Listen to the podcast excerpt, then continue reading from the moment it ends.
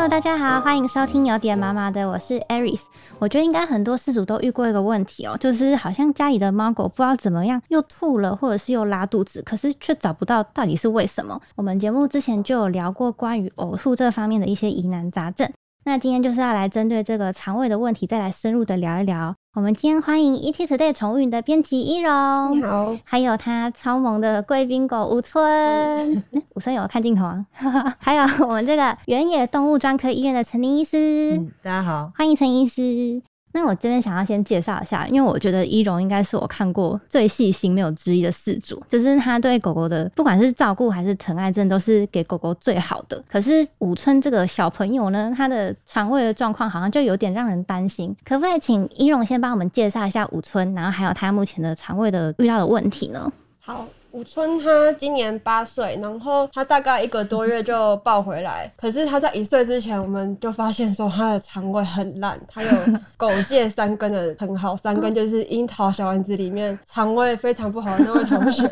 嗯，对，所以他就是常常呕吐啊、拉肚子啊，然后会吐那种黄色的液体。嗯，结果就常常要跑医院，然后有时候还是一个月会去两三次，然后医生看到他都不用问他的名字，也不用问我的电话，直接转身就去认识了。说，哎，你又来了，对啊，然后因为他就是很挑食，所以他之前可能四岁之前都没有破三公斤，可是医生说他可能需要三点五公斤比较合适。嗯，然后一开始他吐，小时候就会很紧张，但是因为后来太常吐了，嗯，所以后来他吐的时候，可能就会先观察一下他的精神，如果精神都还 OK 的话，可能就是会先让他休息个一餐，然后再慢慢的少量多餐，就是分次给他吃饭这样子。然后要是他，我们后来发现说，他要是天气变化的时候，也比较常会有那种肠胃的问题。什么意思啊？是天气要变的时候，它就会开始发作吗？对，就是换季，或者是像前几天不是台风吗？嗯嗯。台风的时候，可能温度只是比平常降个两三度，嗯，他就很有感觉了。是哦，那武春真的很敏感呢，因为我们就是观众朋友可以透过那个录影的画面可以看到，就是武春其实真的超瘦，比我们家猫咪还要瘦。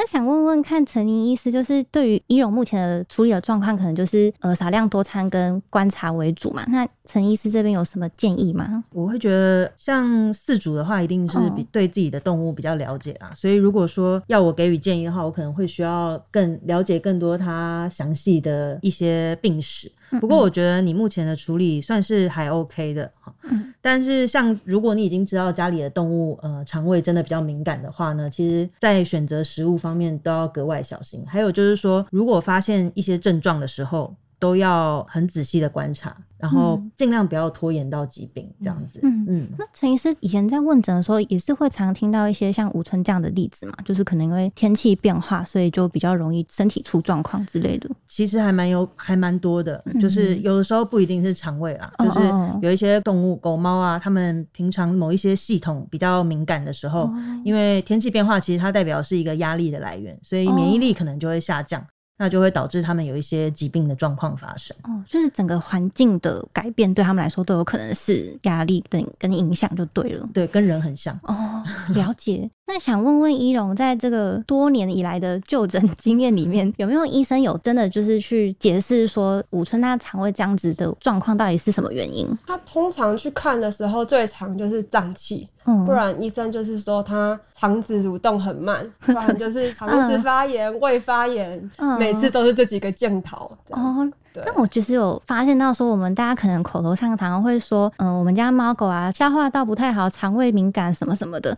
可是，如果要真的去解释说到底是哪边出了问题，好像又很难讲出个所以然这样子。那可不可以请陈医师来帮我们解惑一下？嗯，就是像消化道的问题，其实真的是一个蛮笼统的说法。那所以我觉得大家可以先想一下，消化道是由哪一些东西组成的？所谓的消化道，其实就是从嘴巴开始，嗯，然后食道，嗯，然后呢胃、小肠、大肠。这一段就叫做消化道。那消化道还要进行消化嘛？所以消化的话，它还需要一些消化的呃酵素。嗯，所以肠道本身就有肠液这些东西。那还有一些其他的内分泌的器官，比如说胰脏，嗯，然后还有胆囊，它们分泌的这些体液，它其实都是帮助消化的过程。所以消化道的问题呢，基本上就是刚刚提到的这个整个消化道本身跟这些胰脏啊这些器官。如果出现问题的话，都会引发消化道的症状。嗯，那这些症状就包含是呕吐啊，或者是拉肚子啊这些状况。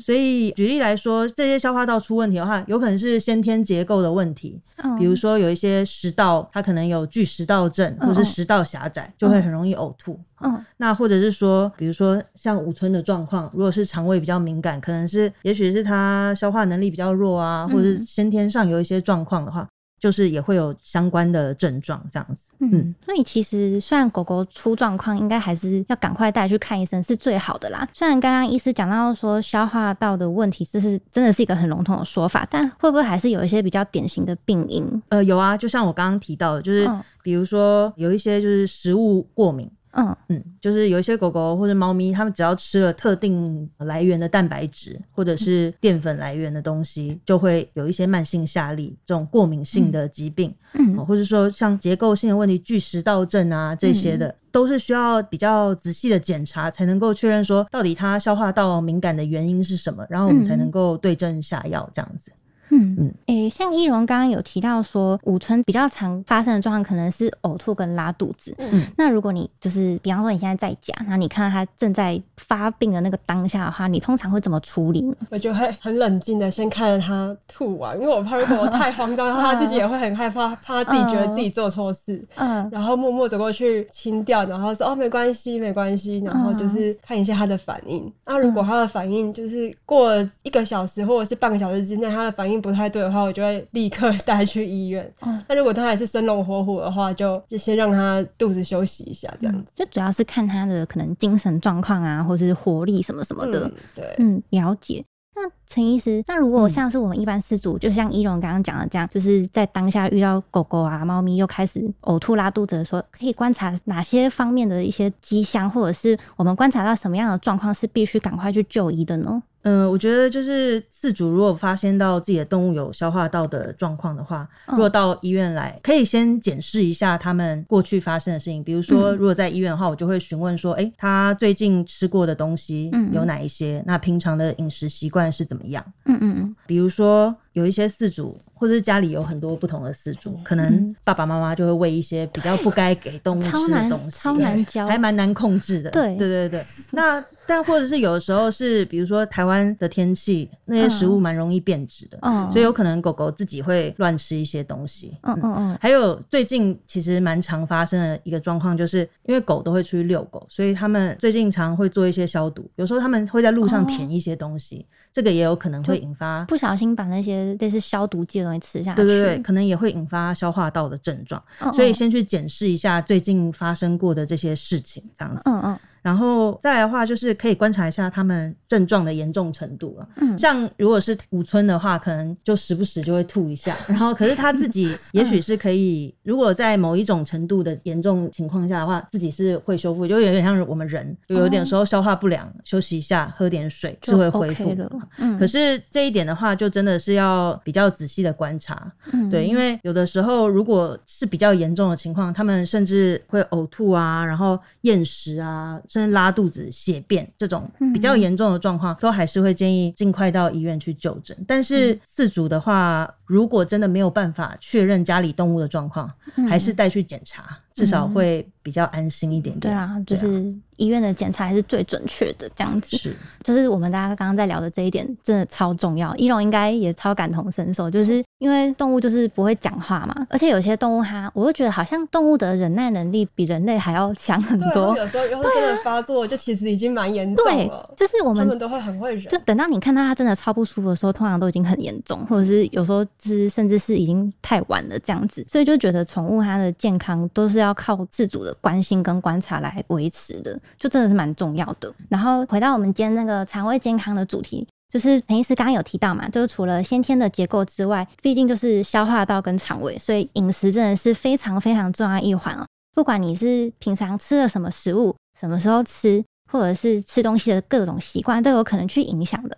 那这边讲到饮食的部分，也想问问伊荣，平常是怎么样的，就是挑选五村的饲料，或者是怎么安排他的这个饮食习惯的呢？他就是其实是一只非常挑食的狗，不知道是因为金牛座的关系，金牛座很固执的不吃，直到他想吃的出现。嗯，然后不是大家都说挑食的话就收走，下一餐他就给他饿了就会吃了，他就会把自己饿到胃溃疡，超可怕的。是有很多次吗？吐血就是有，就是中医检查，医生说他胃溃疡了。所以就真的就是他不想吃那个东西，他就饿给你看。对他就是要等到他想吃的出现，非常的坚持。好，对，所以他现在主要的话会给他鲜食的部分，就是可能会注意一下营养素的部分。可是因为鲜食自己准备也还是会怕说有什么营养不够，所以还是会搭配饲料这样子。然后如果会选饲料的话，因为医生说他很瘦，所以饲料的话也可能会选择热量很高一点，或者是蛋白质比例高一点的饲料为主，这样子。嗯，然后我也会看一下饲料的一些成分，像就是有去查一些资料说，嗯嗯，可能以肉鲜肉为主的那个成分会放在前面那种，就比较会挑选，就是含肉量、含蛋白质的那个含量比较高、比较好一点的那种。对对对，了解。那如果像是五春这样子肠胃比较敏感的狗狗，或者是一般就是跟一般的饲主，就是这两者在之间在挑选饲料的时候，有没有什么比较建议的方正确喂食的方向呢？呃，其实我觉得饲料的挑选就。真的是要看动物本身的那个状况，嗯，像一般的狗，像我自己家的狗，就是反正它吃什么都无所谓，而且它也不挑食，所以我自己都是挑那种嗯比较大厂牌，然后就轮着吃这样子。嗯嗯嗯。但是如果是肠胃敏感的动物的话呢，真的要比较注意点，我觉得。嗯，你刚刚有提到就是鲜食的部分会担心营养素不足，我觉得确实是因为，像他们很挑食，然后有一些饲主就会说，哦，他很喜欢鸡肉所以，我就都给他吃鸡肉，然后每一餐都鸡肉，鸡肉，然后 鸡肉也没有加什么别的东西，其实是蛮容易吃出问题的。因为就是想想看，他们其实个性就跟小朋友一样，那小朋友也会挑食，你总不能每一餐都吃汉堡啊这类东西。那 可是有很多饲主在喂食的时候就会变得这种状况。所以我会觉得，嗯，可能就是要稍微注意一下自己家里的动物吃了什么食物会有什么样的反应。那通常他们过敏的话，都是对于蛋白质的来源比较容易过敏，所以可能在喂食的时候注意一下，是比如说是鸡肉的还是羊肉的。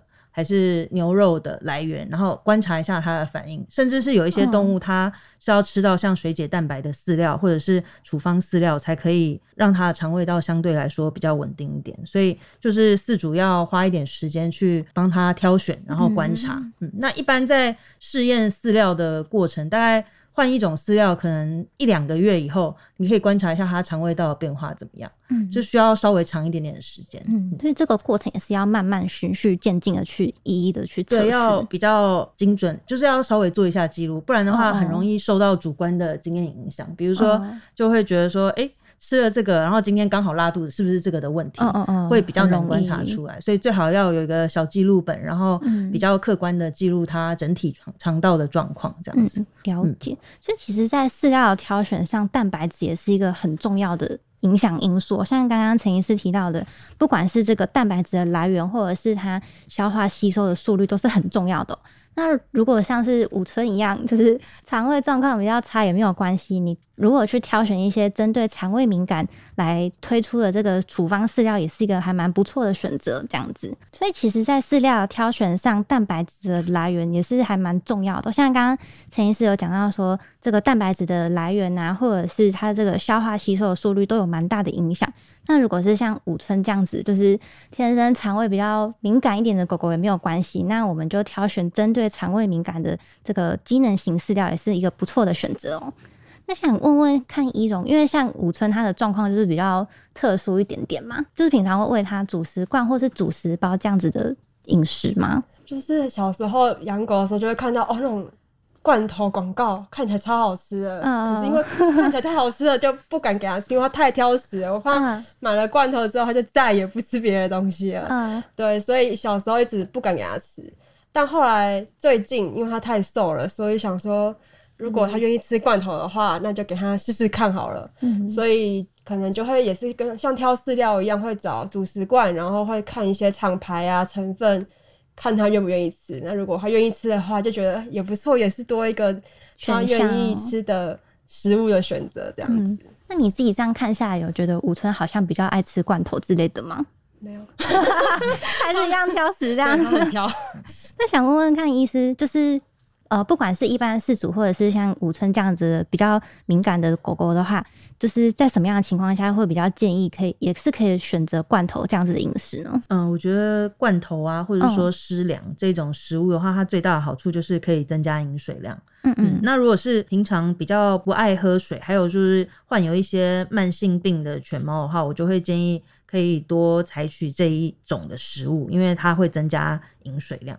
但是就是要注意一下，是因为台湾的天气真的蛮湿热的，所以这一种食物的话就不太适合长时间放在室温下。那甚至是冰回去冰箱再拿出来的时候，有的时候在这个过程中都有可能一些受到污染的状况。有时候常常吃了隔夜的罐头，动物就会有一些肠胃道的症状，感觉就是会拉肚子。所以呃，可以如果是像这种小狗的话，或者是猫咪家里。只有单猫的话，其实都建议采取那种小包装的。嗯嗯嗯。那还有就是现在有一些小罐的罐头，或者那种铝箔包的食粮，就是一次性的把它使用完毕，一餐一份的那种。对对。那还有一些是慕斯口味的，可能就是可以帮助消化吸收。嗯，了解。因为像我我自己家里是养猫咪，然后我就会比较在意它到底有没有就是喝了多少水这件事情。然后我自己目前的规划是干饲料跟主食罐。大概大概各半，然后我我不知道我自己目前的观察是觉得猫咪目前的肠胃还 OK 这样子，但也是像陈医师刚刚讲到，哦就是如果你们家宠物是有这个补充饮水量的这个需求，大家都可以考虑这个饲养的选择。可是饲主就是真的要多费心一点，就是注意这个保鲜的部分哦。那我们刚刚讲了这么多关于消化道跟饮食的问题，那接下来就是要讲消化道之后的事情哦。那我我是想知道说，就是。因为刚刚一龙有提到说，武村他的这个肠胃状况的症状主要会是呕吐或是拉肚子。那武村在便便的其他方面有，就是有还 OK 吗？就是会不会便秘啊或什么的？他最近的便便我觉得蛮美的，但是偶尔还是会有那种比较软，或者是会有那种带黏膜的便便。然后就是如果他拉这种便便，但是活力还 OK，可是你可能就会发现说，哦，他肠胃可能有点出状况，所以。接下来几天就会特别观察他的便便的状况，就希望说哦，赶快让他再变美这样子。蛋黏膜的便便是稍微有点水水水的那种感觉吗？还是对，就是外面会有一层透明的看稀的感觉。你有看过吗？有点有点抽象，好像没有看过。就是会有带着那种长黏膜，然后就是后最后可能会有点透明的这样。对，了解，因为我觉得好像很多饲主应该都有这个特殊技能，就是会去观察这个宠物的便便。一种是也应该也是都蛮有心得的哦。我就觉得，就是每天它上完厕所之后，就是会特别观察一下形状啊，它的质量啊，觉得好像很多主人都会有一个便便很会审美便便，像他有时候回家回回宜兰回家，然后。就是跟我爸妈住，我爸也每天会拍他便便跟我说：“哎，他今天大了很好看。” 然后他赶快称赞他一下，这样。因为我像我自己每天回家铲屎，就是也是要看便便。但是像我们家猫咪，可能平常就是很干净利落的一条这样。但如果那一天可能水喝比较少，就会有点小颗粒的感觉。然后假设说那一阵子可能零食吃有点太猖狂，就会稍微有点小落塞。对。然后，因为像我平常有在收容所服务，然后我们自工在遛狗的时候，一个很大的重点也是要去观察狗狗的粪便。那比方说，它到底是条便呢，还是水便，还是软便，这些我们都会有，我们也是有个小表格，就是会去看说，这到底是属于比较倾向属于哪一种分数的便便，然后都是要去观察跟回报的。那我知道是不是兽医师也会来替这个动物的便便来打分数呢？可不可以请陈医师帮我们介绍一下这个？分数是要怎么看？然后还有这个评估的方式是怎么来的？嗯，其实是因为饲主因为在描述动物的症状的时候会比较笼统，你比如说拉肚子，其实有很多不同的严重程度。嗯所以那个帮便便打分数的这种量表的话，主要就是帮助我们相对客观一点去评估粪便的质地这样子。嗯。那因为拉肚子的话，就是稍微软便也是拉肚子，然后也有可能是水力，就是。就是喷出来的那种，也是拉肚子。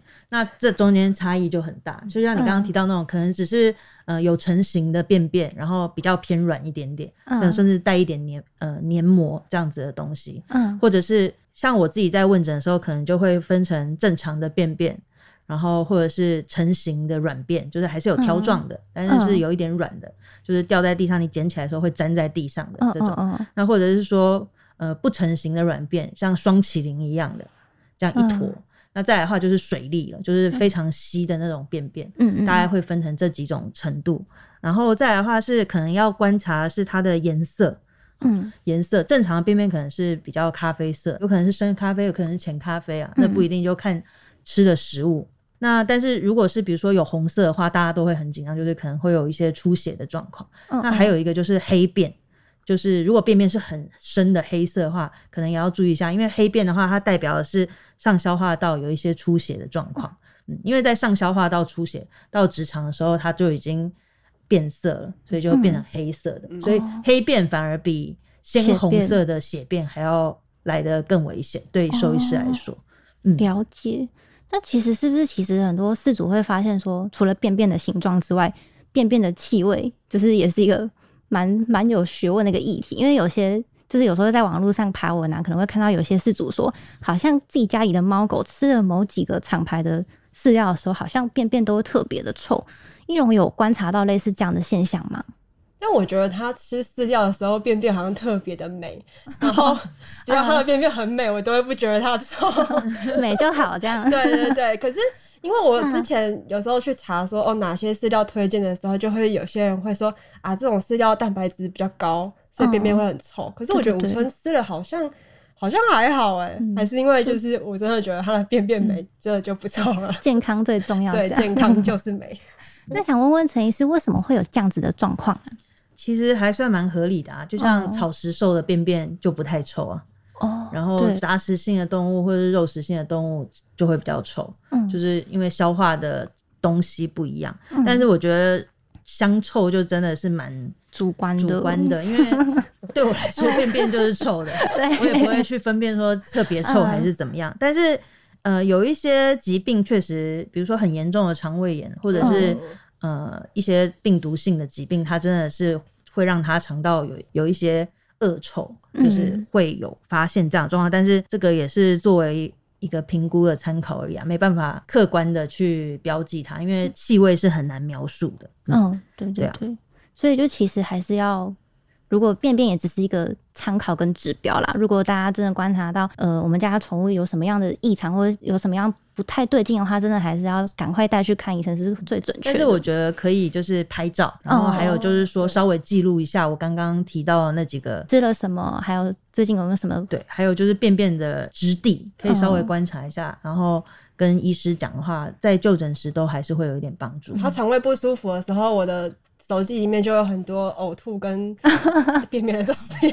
对啊，我觉我觉得录影跟录影跟拍到好像都还蛮有效，就是比你在里面描述什么什么的还要有效很多。医生看最准。对啊，因为像我之前本来是想说，就是在我们在讨论这个话题的时候，是有想说，是不是我自己觉得啊，这是我自己的经验，感觉好像猫咪的便便好像有稍微比较臭一点。但我之前本来以为有可能是因为猫咪的水喝比较少，或者是因为它那个。猫砂都放在房间里面，然后狗狗都在室外大便，可能就比较通风，所以就比较还好这样子。因为猫的话，它们饮食的蛋白质含量本来就比较高一些，所以就是跟这个蛋白质的含量是有很大的关系。嗯，了解。那像刚刚陈医师有提到说，就是这个蛋白质的吸收跟含量嘛，那接下来就是可能如果你这只呃动物它的消化道出问题的话，这些因素都有可能会导致你这个。动物的便便可能味道会比较浓烈，会比较淡一点哦。好，那我们今天聊了这么多，就可以知道说，猫咪跟狗的肠胃健康真的是一点都不能马虎哦。当然，最关键的就是这个日常饮食的照顾。那假设是像我们五村一样，就是可能先天的体质或是肠胃的方面比较不好的猫狗，那就是更需要去谨慎的挑选出最适合的饲料哦。那像法国皇家就有推出胃肠道的保健饲料，它是采用了非常好消化的原料跟蛋白质。那最重要的是，它有添加益生元这个元素呢，来确保消化健康，而且都有经过健康猫狗反复的试吃来实验。那这些呃有效提供毛孩所需的营养之外，这些营养素也绝大多数都可以被好好的吸收。那便便的味道也可以比较淡一点，比较漂亮。那一家人的生活品质也可以更好一点哦。那我们今天非常感谢一荣跟我们分享。超萌的五村的故事，也谢谢陈医师非常详细跟专业的解说哦。那喜欢本集内容的话，欢迎给我们五颗星评价。每周一五准时收听，有点麻麻的。谢谢一荣，谢谢陈医师，谢谢，谢谢五村，大家拜拜，拜拜。